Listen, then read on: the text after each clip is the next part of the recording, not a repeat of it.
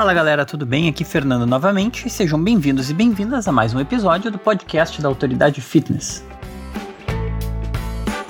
Bom, Legião, para o primeiro recado do episódio de hoje, eu queria fazer um agradecimento na realidade. Eu já comentei alguma vez em algum episódio que a nossa agenda de gravações e a nossa agenda de publicações ela é um pouco descasada, né? Não é, não é exatamente na hora que eu gravo que esse episódio vai pro ar. Então, assim, eu não sei exatamente quando esse episódio que vocês estão ouvindo agora tá indo pro ar, eu suponho que mais pro meio do mês, provavelmente daqui uma ou duas semanas, mas esse é o primeiro episódio que eu tô gravando no mês de fevereiro.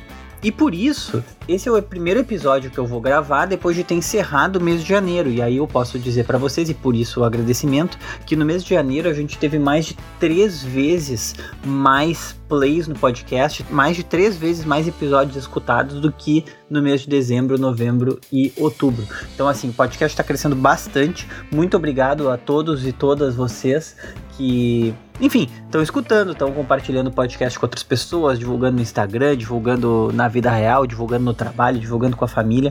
Muito obrigado para todos. Com certeza, uh, cada um de vocês que de alguma maneira botou um tijolinho nisso tá tá participando nesse crescimento. A gente está muito contente com a gente está muito contente com a evolução desse novo projeto dentro da Autoridade Fitness. Então fica o muito obrigado para todo mundo que está participando, que está ouvindo, que está curtindo, que deu estrelinha pra gente, que nos indicou, etc, etc, etc. Obrigado a todos de coração. E que o mês de fevereiro possa estraçalhar os recordes do mês de janeiro também, né? E que a gente siga nessa, nessa constante. A gente com certeza vai se esforçar bastante para isso. Como em outros episódios desse podcast, o que a gente fez hoje foi pegar três assuntos que geram bastante dúvida, três assuntos que tem, enfim, bastante gente que pergunta, ou que sempre que a gente faz conteúdo a respeito disso, uh, são conteúdos que tem uma repercussão bacana, que tem bastante gente uh, dizendo que elucidou alguma coisa e tal. E, e, a gente vai repercutir esses assuntos. Se eu não estou enganado, os três assuntos são, são capítulos do nosso livro. Deixa eu checar aqui só para garantir que eu não estou falando absurdos. Sim, os três assuntos de hoje são capítulos do nosso livro que está indo para as livrarias uh, muito em breve. O pessoal que nos apoiou no Catarse também vai estar tá recebendo ele uh, muito em breve, provavelmente ao longo do mês que vem. Então, o que, que a gente está fazendo quando a gente usa assuntos que a gente já abordou no livro? A gente usa o capítulo do livro que está lá bem né, robusto, com todas as fontes, com todas as coisas bem bem estruturado como base e a gente basicamente repercute o capítulo do livro em outro, em outro meio aqui, um pouquinho de cada vez. E eu tô dizendo isso principalmente porque, caso vocês gostem do episódio, para vocês já ficarem com água na boca e darem uma olhadinha no nosso livro quando ele for para as livrarias. A gente também ficou muito orgulhoso, muito feliz de, de ter feito ele da forma como ele foi feito. Ele tá bem interativo, bem legal, cheio de ilustrações, vai ficar bem bonito além das informações terem ficado também, acho que assim, muito adequadas para a proposta do livro, né? É isso aí, fica também nosso pequeno jabazinho. E sem mais delongas, vamos para os assuntos. O primeiro assunto é a gente falar sobre um, alimentos diet light zero, quer dizer, esses alimentos que são alimentos especiais, entre aspas, em relação ao, ao alimento normal. Depois a gente vai falar de gordura trans, depois a gente vai falar de colesterol. Então, sem mais delongas, vamos para o primeiro assunto do, do episódio de hoje, que são alimentos Diet Light e Zero. Essa história de alimentos diet, light ou zero é uma que causa dúvida nas pessoas há muito tempo. Eu me lembro quando eu era criança, começaram a aparecer Uh, vários produtos light, começou a aparecer assim muita coisa light, muita coisa diet e todo mundo consumia, né? Porque obviamente era melhor que os outros, era sem gordura, era sem caloria, era sem não sei o que. Então que era uma coisa que assim, naquela época, sei lá, eu 20 anos atrás, mais talvez, 25 anos atrás, era uma era uma uma coisa amplamente aceita e amplamente difundida, assim. Todo mundo leigo, né? Todo mundo ia lá e, e consumia numa boa, achando que estava fazendo bem. Claro que de 20, 25 anos atrás para cá, várias coisas mudaram, inclusive na compreensão das pessoas. Então, hoje em dia, eu não diria, da minha impressão, assim, totalmente não científica, né? Só a minha impressão, mas eu não diria que as pessoas têm uh, essa certeza, assim, de fazer a aposta de não, com certeza um produto diet é melhor que um produto normal. Com certeza, entre o light e o normal, vou comprar o light. Mas com certeza as pessoas têm dúvida. Tem muita gente que ainda vai consumir o diet, o light ou o zero. Uh, e, e a maior parte das pessoas, eu acho que se a gente abordasse uma pessoa na rua e dissesse e agora? Te dou um milhão de dólares se tu acertar qual desses dois é melhor para tua saúde e por quê? As pessoas não saberiam responder, né? Entre uma coisa light e uma coisa normal. Então é muito importante, mesmo que não seja para desmistificar, entre aspas, muito importante a gente abordar isso, explicar o que é cada um deles. E aí é cada um depois, cada um de nós pode tomar suas, suas decisões, mas aí pelo menos amparado em, em, em fatos e não em achismos, né? Então, começando pelas definições, um produto diet é um produto que tem uma restrição de um determinado nutriente. Então, ele vai ter uma restrição de carboidratos, uma restrição de proteínas, uma restrição de gorduras ou uma restrição de sódio, por exemplo.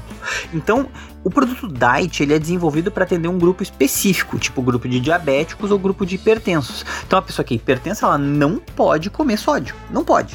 Uh, ou, né, não pode exagerar e tal.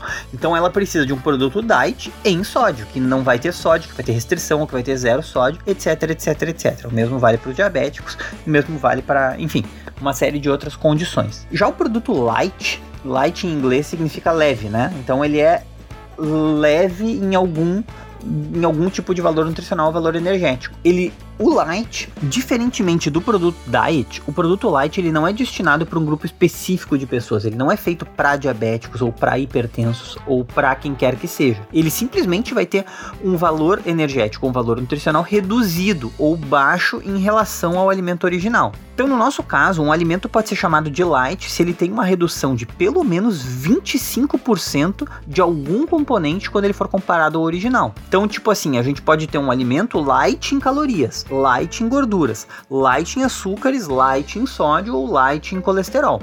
Indo na mesma linha, o produto zero é como se fosse um produto light no extremo, porque ele é um produto que vai conter uma quantidade não significativa de algum desses componentes que eu acabei de citar, calorias, gorduras, açúcares, sódio colesterol, quando comparados ao original. Então a diferença entre o light e o zero é basicamente a proporção da redução de algum dos componentes. Enquanto o diet ele é, ele é um produto específico para um grupo que tem uma demanda específica.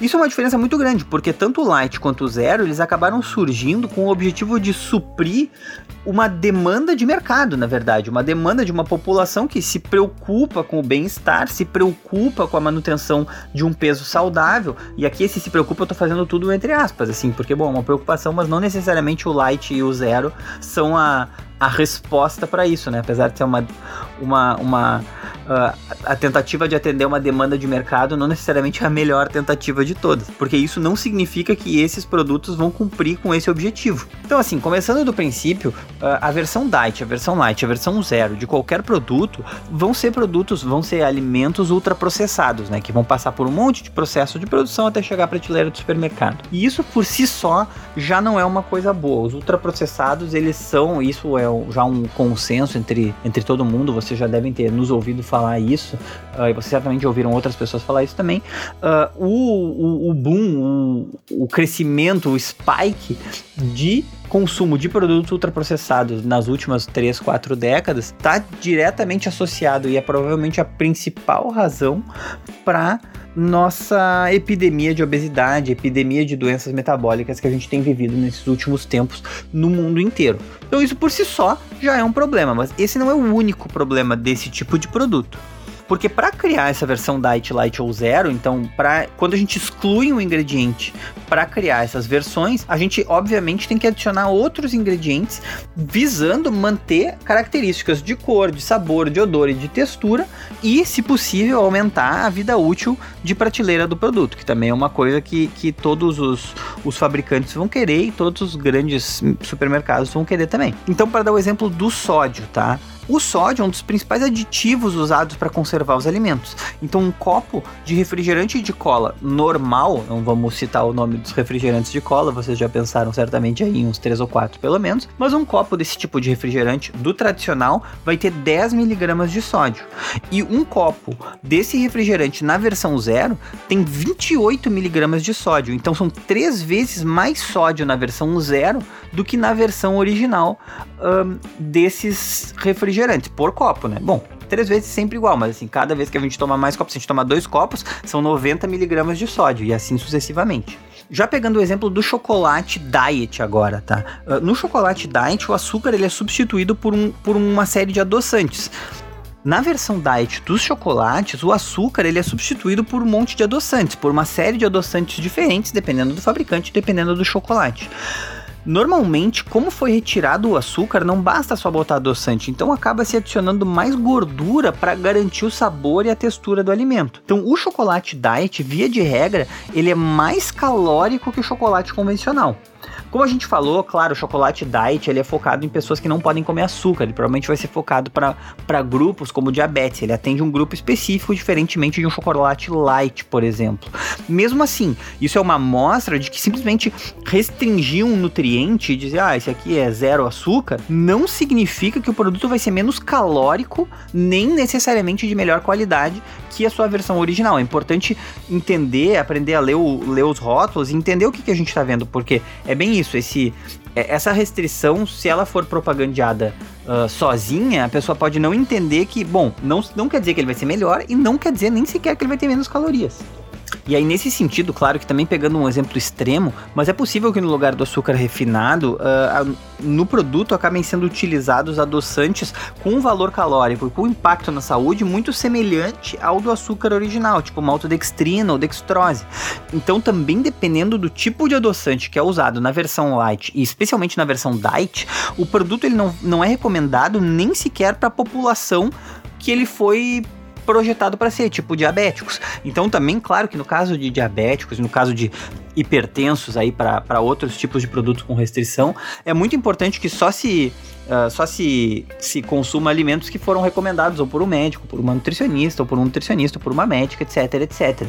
Porque, porque é isso, dependendo do tipo de adoçante, nem sequer o produto light, opa, desculpe, ó, eu já me confundindo, o produto diet focado em diabetes, ele não, ele não vai ser recomendado mesmo assim. E aí também a respeito dos chocolates, uma última dica, mas que vai muito nessa linha da, da comida de verdade, aqui um pouco entre aspas, mas um pouco não, que o chocolate amargo, ele vai ter uma pequena quantidade de açúcar, vai ter um pouquinho de açúcar mesmo, mas ele pode ser muito melhor para a saúde do que um chocolate light. Porque ele vai ter um monte de cacau, vai ter muito menos açúcar que um chocolate normal, vai ter muito menos adoçantes também. Um chocolate amargo ali, uh, junto com um cafezinho, agradável e tal, pode ser uma solução muito mais interessante. Também tem a questão de que tem alguns adoçantes, uh, um deles que é muito, muito usado pela indústria aqui no Brasil, que é o ciclamato de sódio.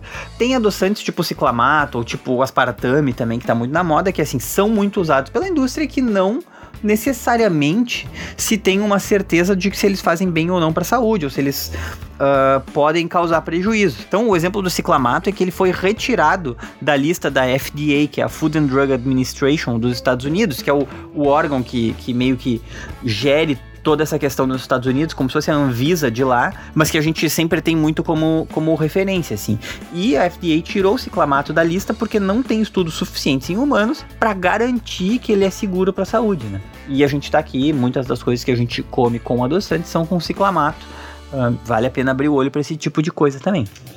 Já nos alimentos que têm redução ou exclusão de gordura, o que acaba acontecendo é exatamente o efeito contrário. A indústria acaba sendo obrigada a colocar quantidades muito maiores de carboidratos simples no lugar dessa gordura no alimento light em gordura.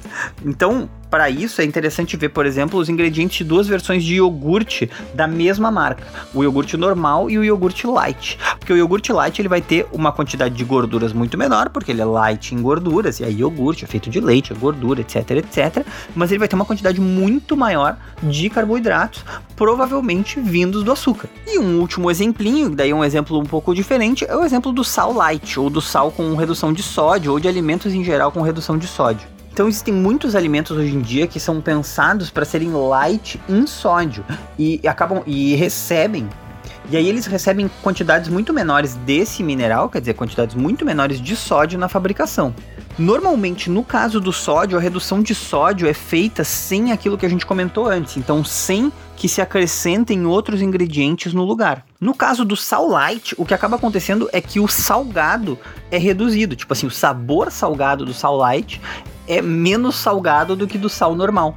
Tem uma história muito engraçada sobre isso. Uh, bom, vocês que nos acompanham há mais tempo sabem que a gente é aqui de Porto Alegre. Tipo assim, a autoridade fitness está baseada aqui em Porto Alegre, a empresa está aqui, todo mundo trabalha aqui, né? Os, a minha família tem amigos no Uruguai, a gente está próximo do Uruguai, como vocês podem imaginar, de, desde que eu sou criança, assim, de muito tempo quando eu era criança, meu bisavô tinha problema de coração, tinha coisa assim, e era hipertenso, não podia uh, comer alimentos com sal. E no Uruguai, também lá em 94, 95, já existia sal light. Aqui no Brasil não existia, não tinha sal light. Então cada vez que a gente ia de férias pro Uruguai visitar esses amigos e tal, a minha família voltava, ou meus tios também, quando eles iam, voltavam com quilos de sal light pro Bisa.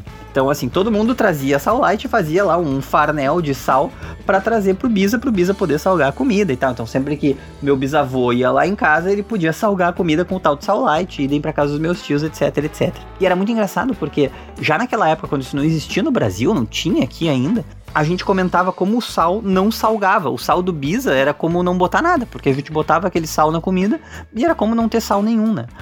Uh, então, assim, o comentário de fazendo agora em 2019, mas é uma coisa que eu, criança, assim, 200 anos atrás, já, já era uma coisa. Quando isso nem existia aqui, já era uma coisa que a gente comentava. O sal light, ele salga muito menos que o sal normal. E aí o que acaba acontecendo com a gente, com certeza, era o que acontecia. Não sei, não sei direito se com o Biz era assim também ou não. Mas muitas vezes acaba acontecendo uma troca de 6 por meia dúzia. Porque como, se, como salga menos, as pessoas usam uma quantidade muito maior do sal light para tentar buscar o mesmo sabor salgado do sal convencional. E aí acaba ingerindo mais ou menos a mesma quantidade de sódio. Então, assim, no caso do sal light, mesmo que não tenha nada a mais adicionado, é preciso tomar cuidado para justamente não. Uh, exagerar na dose, né? Porque daí dá na mesma. Então, assim, a moral da história sobre essa primeira parte do programa, sobre consumir ou não alimentos light, alimentos diet, alimentos zero, é o seguinte: é sempre preferir alimentos que vêm direto da natureza. Infelizmente, essa é a dica padrão, mas essa é a dica verdadeira alimentos que não tenham alterações, ou que não tenham conservantes, ou que não tenham aditivos, via de regra vão ser melhores. E aí a gente joga nas quantidades e nas proporções, e não na, na redução artificial de algum, de algum componente desse alimento. Porque via de regra, esses alimentos industrializados, eles vão conquistar a gente na praticidade, no marketing, na propaganda, mas eles não vão ter um benefício real para a saúde, né? Claro que o produto diet, especificamente, se a pessoa tem uma condição médica e ele é receitado para a pessoa, ele, ele nesse ponto específico ele tem daí uma função que é uma função médica, né? E aí cabe seguir as orientações. Mas caso contrário, é muito difícil que um produto diet, um produto light ou um produto zero, assim tirado da cartola, seja indicado para as pessoas quando comparado uh, com o alimento natural. Né? E aqui, claro que a gente também não tá falando de, por exemplo, como a gente usou o exemplo lá de refrigerantes de cola, porque daí, francamente, né, galera, o refrigerante ele não é indicado nem na versão light, nem na versão zero, nem na versão normal, nem em versão nenhuma. Aqui a gente tá falando de, de alimentos que existem de verdade, tipo iogurtes e coisas assim. E aí, sempre via de regra, assim, via de regra não. Sempre o melhor é pegar a versão normal e jogar nas proporções e nas quantidades. Então é isso para os alimentos light, diet zero. Vamos passar agora para o nosso segundo assunto da noite, que são as gorduras trans. Então, pessoal, as gorduras trans aí é um vilão muito mais clássico, todo mundo sabe que faz mal, todo mundo quer evitar, todo mundo, meu Deus do céu, gordura trans, que horror, que horror, maior parte dos ultraprocessados, ai ai ai. O que acontece? Tá, tá na boca do povo aí, todo mundo fala, mas dificilmente as pessoas sabem o que, que são as gorduras trans, o que, que elas fazem de verdade, o que, que elas deixam de fazer e onde é que elas estão. Então a gente vai tentar fazer uma, uma abordagem aqui rápida, mas extensiva sobre, sobre o que, que são e onde é que elas estão e o que, por que, que a gente deveria evitar sobre as gorduras trans. Como é que as gorduras trans são feitas? Elas normalmente são feitas a partir de um processo industrial que se chama hidrogenação. Elas são gorduras, né? Então, o óleo vegetal, a gente vai ter um óleo vegetal qualquer lá, que vai ser bombardeado por um monte de moléculas de hidrogênio, por isso que o processo se chama hidrogenação, dentro de um ambiente de alta pressão e com um catalisador de níquel. Então, assim, bom, isso já é uma parte mais química que não importa muito.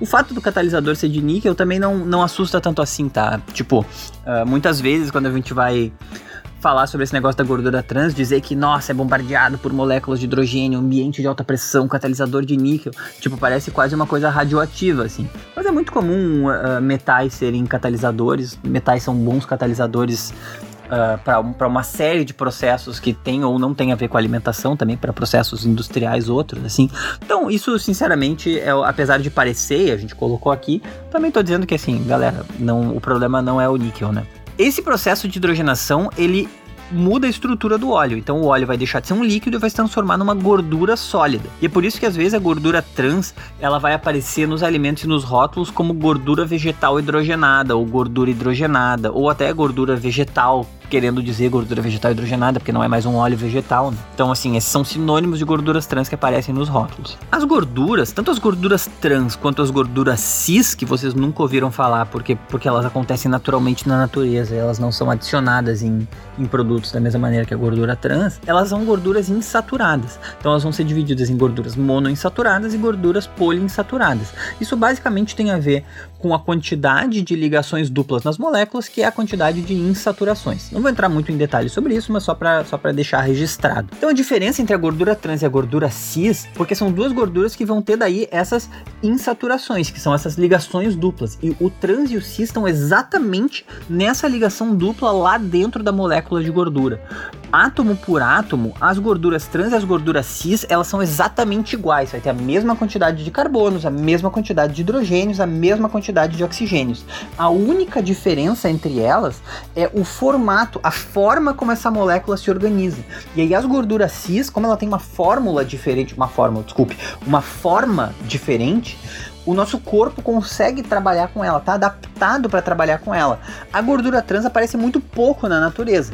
Como ela aparece muito pouco na natureza, o nosso corpo não evoluiu para metabolizar a gordura trans de uma forma satisfatória. E é por isso que a gordura trans faz tão mal assim. Na realidade, também sem entrar em muitos detalhes, mas pensando na forma, a, a, por causa da, da, maneira como as coisas se organizam em volta dessa dupla ligação, é como se a gordura cis fosse um V gigante, assim, um V gigante. E a gordura trans é uma linha reta. Então imagina uma régua de 30 centímetros, ou ela se divide no 15 ali como um V, ou ela é uma grande linha reta. Vocês podem imaginar que são duas formas bem diferentes e o, o que o V encaixa, o reto não encaixa, e onde o reto não encaixa, o V não encaixa.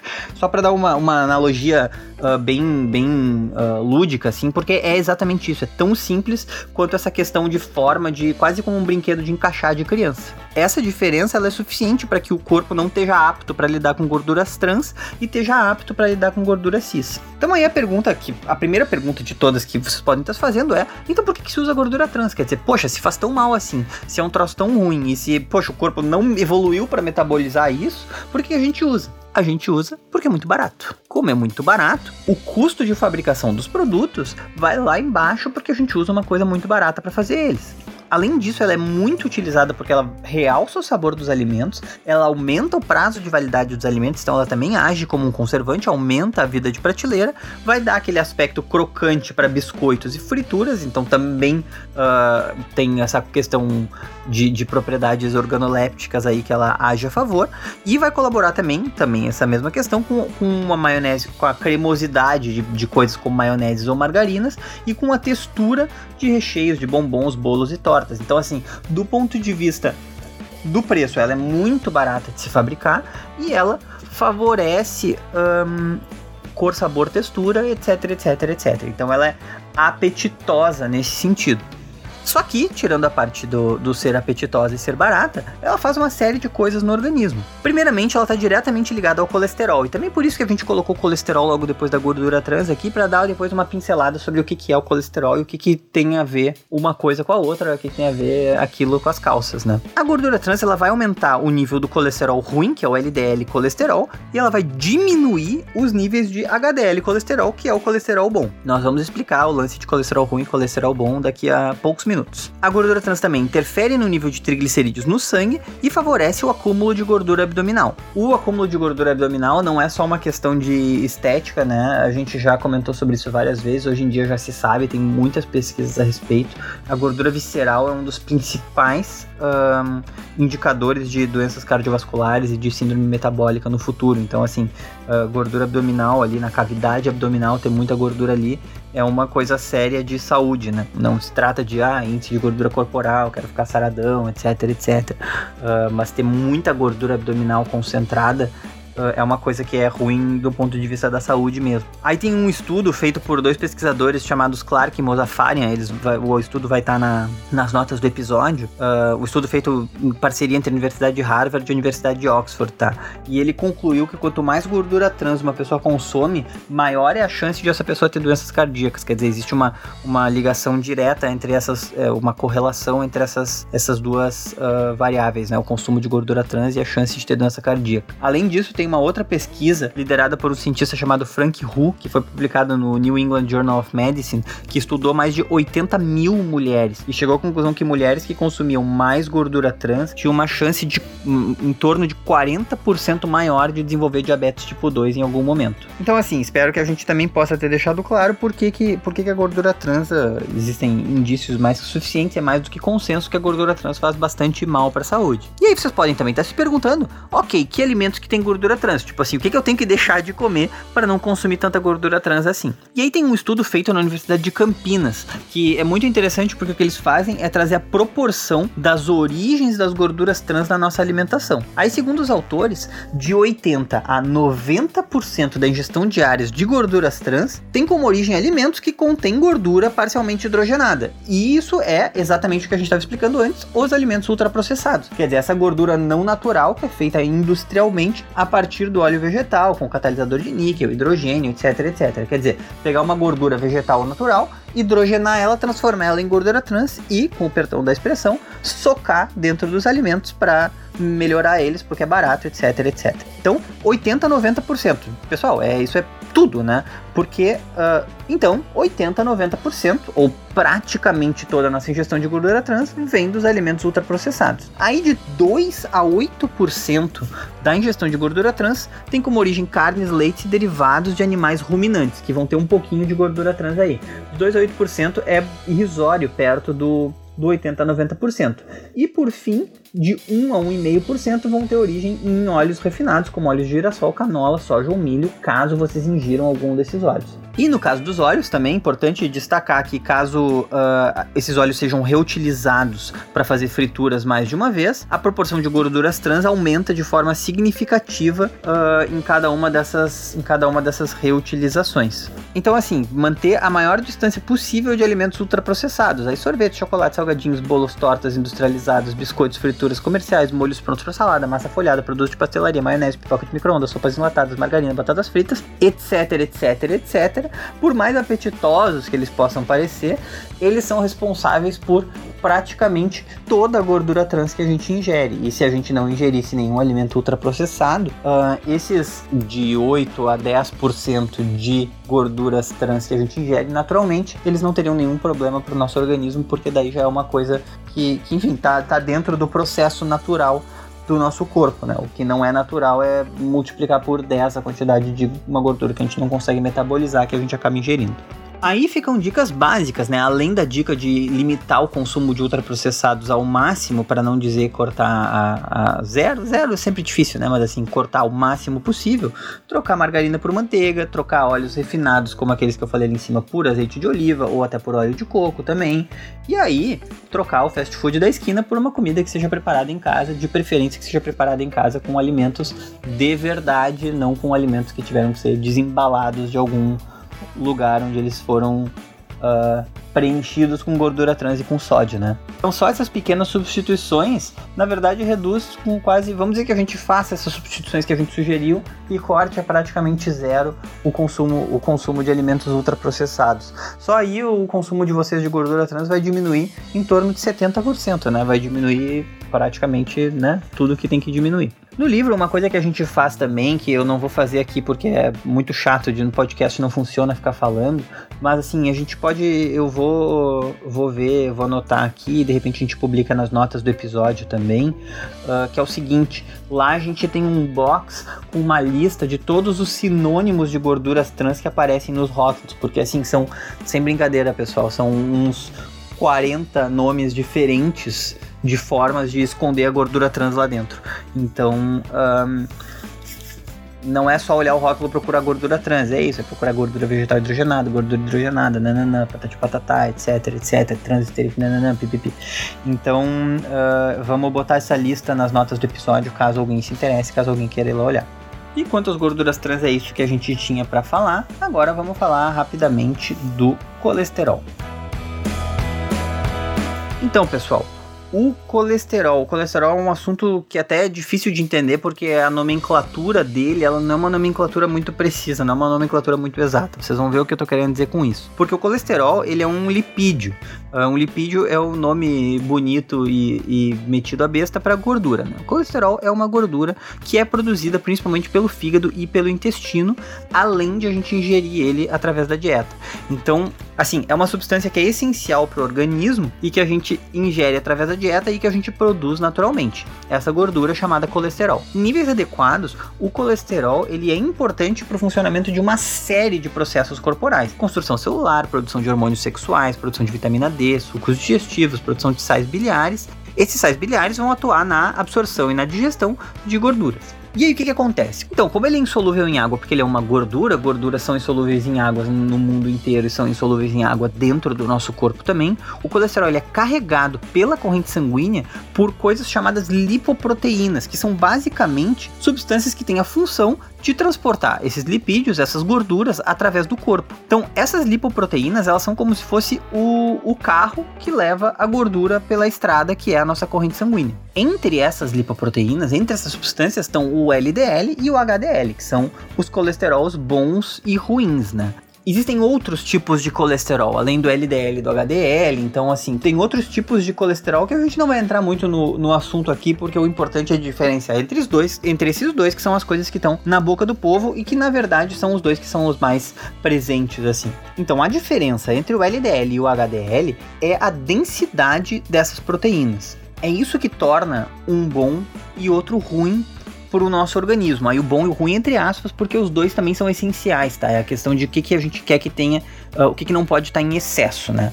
Só para frisar, como eu falei antes, o LDL e o HDL são os responsáveis pelo transporte do colesterol, mas eles não são o colesterol. O colesterol é a gordura, o LDL e o HDL são as proteínas que transportam essa gordura. Então, como eu falei, como se o LDL e o HDL fossem o carro e o colesterol o passageiro. E aí, como essas, como essas uh, substâncias são conhecidas popularmente como colesterol ruim e colesterol bom, acaba acontecendo como se as pessoas chamassem o carro pelo nome do passageiro. E aí o passageiro é o colesterol, mas tudo vira colesterol e um vira bom e outro vira ruim. Por isso comentei que é uma coisa um pouco. É uma nomenclatura um pouco imprecisa a forma como isso se popularizou. Mas tentando desmistificar ou, ou explicar um pouco isso, o LDL, que é o colesterol ruim, é a sigla para Low Density Lipoproteins. Então, o que, que é isso? Lipoproteínas de baixa densidade. Qual que é a função dessa lipoproteína de baixa densidade ou do colesterol ruim, entre aspas? Ele é essencial para que o colesterol seja transportado do fígado ou dos alimentos para os tecidos pela corrente sanguínea. Então, ele pega o colesterol do lugar onde ele está, seja o fígado, sejam lá os alimentos quando a gente está metabolizando, e ele leva esse colesterol, essas gorduras, para os tecidos através da corrente sanguínea. Então ele faz a viagem de ida. O excesso de colesterol, quer dizer, o excesso de gordura na nossa corrente sanguínea vai causar o aumento na concentração de LDL no sangue. Então vai causar o aumento do que popularmente se chama de colesterol ruim. E esse é o nome de colesterol alto. A gente tem colesterol demais e a gente percebe isso porque o nosso nível de LDL, o nível de proteínas que levam o colesterol fazendo a viagem de ida para os tecidos, tá grande demais. Como essa é uma doença que não produz sintomas, o colesterol alto ele pode ser descrito como uma doença silenciosa, porque não tem sintomas de colesterol alto até a hora que dá, dá ruim, né? E por que, que eles são o colesterol ruim? Porque como são proteínas de baixa densidade, esses carregadores, esses carrinhos cheios de gordura, eles entram muito facilmente dentro de vias que vão levar para tecidos importantes, tipo o coração, os nervos e a medula, por exemplo. E também como elas têm baixa densidade, elas não conseguem muito bem segurar e carregar o colesterol. É como se o carro estivesse dando a banda e de repente deixasse o passageiro cair. Às vezes isso pode acontecer. E isso faz com que aquela gordura fique pelo caminho e ela vai se depositar depositando nas paredes dos vasos sanguíneos. Então tu tem o carrinho lá levando a gordura, se daqui a pouco a gordura caiu, ela fica onde ela tá. E se ela tá nas voltas do coração, porque como a lipoproteína ela tinha uma densidade muito baixa, ela consegue entrar em vários lugares, ela vai ficar paradinha ali na tua artéria do teu coração até que alguém tire ela de lá. E esse é a questão da doença silenciosa, até que uma hora o coração para de funcionar porque tem gordura demais ali, entendeu? Colesterol demais ali, né? Então, o acúmulo de colesterol, justamente por causa disso, vai diminuir o fluxo de sangue, aumenta por consequência os riscos de infartos, risco de angina, de doenças arteriais periféricas e de AVC, acidente vascular cerebral. E aí esses riscos todos eles vão ser ainda maiores se eles estiverem atrelados a outros fatores de risco, tipo tabagismo ou hipertensão arterial ou diabetes. E é por causa disso que o LDL é considerado o vilão disso, que tem o colesterol alto, tem altas taxas de colesterol ruim, aumenta a chance de a gente ter esse depósito de gordura nas uh, nos vasos sanguíneos e etc, etc, etc. E aí, o mocinho da história, o colesterol bom, é o HDL, que como talvez vocês já tenham se dado conta, é uma sigla para High Density Lipoproteins. Então, assim, a diferença é que uma é uma lipoproteína de baixa densidade e no caso do HDL é uma lipoproteína de alta densidade. E ele é o bom colesterol porque ou é chamado de bom colesterol porque essas proteínas elas têm o efeito contrário, elas agem como um caminhão de lixo, assim, como como aquilo que limpa, né? Então ela limpa e carrega de volta os excessos de colesterol para longe das artérias, carrega de volta para o fígado onde ele vai ser metabolizado de novo. Então, se o LDL faz o caminho de ida, o HDL percorre o mesmo caminho, fazendo o caminho de volta e limpando esses rastros de colesterol que foram sendo deixados pelo caminho. Claro que ele não consegue fazer isso totalmente, né? Então, assim, uh, sempre vai ter um pouco que vai ficar lá, mas ele é responsável, essa é a função dele, retirar esse excesso. Então, o nível adequado de HDL, ele vai fazer o, o efeito oposto do nível uh, alto de LDL. Ele protege o organismo contra doenças cardiovasculares e aí, por causa disso, baixos níveis de HDL vão aumentar o risco dessas doenças, aumentar o risco dessas doenças. Porque tu não tem um caminhão de lixo limpando aquele monte de detritos nos nossos vasos sanguíneos, a chance de dar, um, de dar uma ruim cedo ou tarde com o nosso coraçãozinho ou com o nosso cérebro é enorme por causa justamente que a gente não está limpando os nossos vasos sanguíneos. Aí, a Sociedade Brasileira de Cardiologia, uh, na Diretriz Brasileira de Dislipidemias e Prevenção da Arteriosclerose de 2017, diz que o nível desejável de LDL colesterol para adultos acima de 20 anos é de no máximo 130 miligramas por decilitro de sangue. Né? Então, essa, essa é a taxa que máxima de LDL colesterol que a gente deveria buscar. E quanto ao HDL, colesterol, quer dizer, o colesterol bom, o desejável seria que ele ficasse acima de 40 miligramas por decilitro. Então, um é no máximo 130 e o outro é no mínimo 40. Isso foi uma mudança em 2017, porque antes o nível aceitável de LDL, que é o colesterol ruim, ele era maior. Então o que aconteceu foi que diminuiu, uh, segundo a a Sociedade Brasileira de Cardiologia diminuiu o, o nível máximo aceitável de colesterol ruim uh, para a gente ser considerado uma pessoa saudável ou que está sem problemas de colesterol. E essa é uma tendência que foi lançada tanto por diretrizes europeias quanto por diretrizes estadunidenses. E aí a ideia é que o colesterol total, quer dizer, a soma de LDL e HDL, uh, e de todos os outros colesteróis que a gente não citou aqui, mas que vão estar em proporções menores também, então, né, uh, não, não, não vem ao caso para nossa discussão, fique no máximo em 190 miligramas por decilitro. Enfim, fica, ficam aí os números para dar uma ordem de grandeza para você vocês. Aí, para manter o colesterol em níveis adequados, pegando esse gancho para essas, uh, essas taxas de colesterol aceitáveis, para a maior parte das pessoas, o colesterol alvo ele é uma consequência de hábitos ruins, tipo o sedentarismo, o tabagismo, o excesso de peso em alguns casos e uma alimentação desbalanceada. Esses hábitos todos, eles vão fazer com que o corpo produza mais LDL, que é o colesterol ruim, do que o que seria ideal. E aí, a contrapartida disso é que pessoas que têm um estilo de vida saudável vão naturalmente produzir níveis mais adequados de LDL e níveis maiores de HDL. Quando se trata de colesterol que vem desse tipo de causa que a gente está falando agora, a mudança de hábitos é o primeiro passo e o passo mais importante para ajudar a reverter esses níveis altos de colesterol uh, ruim. E aí, assim, aqui também é importante de dizer que por mais que o excesso de peso seja sim um fator de risco uh, para o aumento de LDL especificamente, para a gente ter um colesterol alto, não é uh, condição sine qua non, né? Tipo assim, pessoas magras, elas também têm que se manter atentas, porque qualquer composição corporal pode ter altos níveis de colesterol.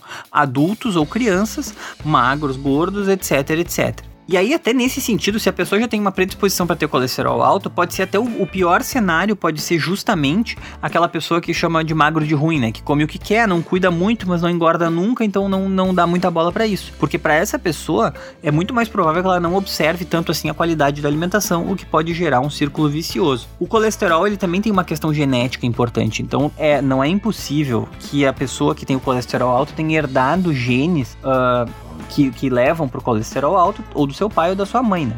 As mudanças de hábito não vão ser suficientes para diminuir os níveis de colesterol. Então, no, no caso de algum tipo de, de, herança genética, ou se a família tem um histórico de colesterol alto, etc, etc, uh, obviamente o ideal é consultar um médico ou uma médica que eles vão prescrever uh, o medicamento adequado para controlar que eles vão prescrever o medicamento adequado para controlar o colesterol e observar daí também outros fatores de risco associados, como a gente falou.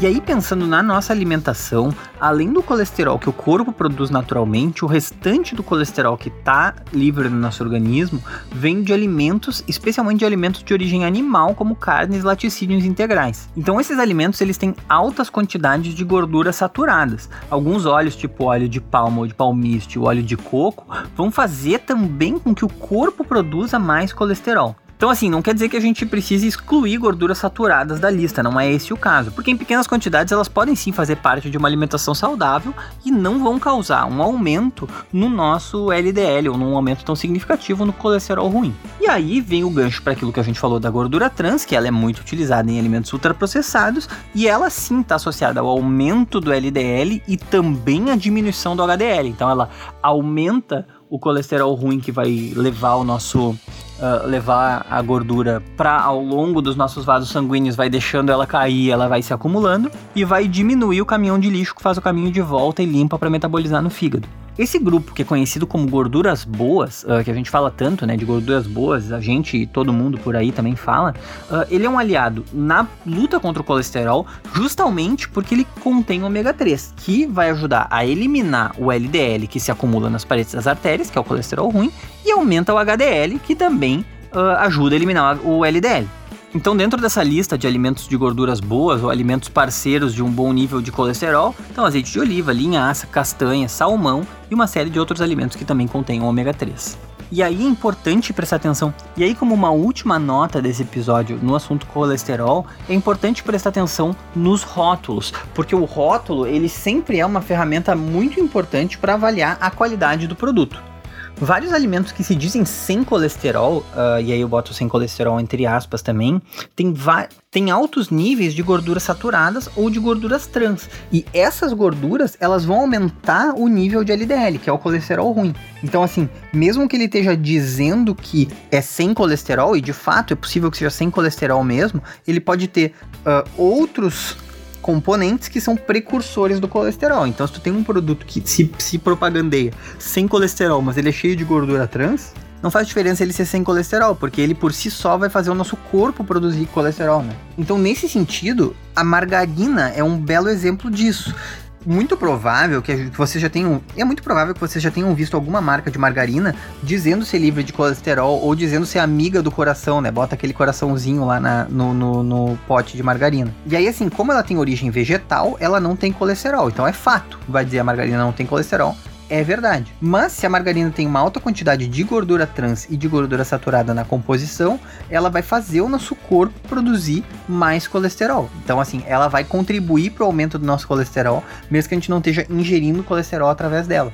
Então, diante de tudo isso, é muito importante que você se mantenha ativo ou ativa e que conserve bons hábitos alimentares, além, claro, de levar em conta o histórico familiar, ah, pensando no risco de desenvolvimento de doenças cardiovasculares, porque isso conta bastante também. Então é isso aí, Legião. Acho que o episódio de hoje ficou um pouco mais longo que o habitual. Se eu tô. Uh, se eu não tô enganado aqui pela quantidade de tempo que faz que eu tô gravando. Espero que vocês tenham gostado. Eu agradeço a atenção de todos, quem ficou com a gente até o fim. Muito obrigado.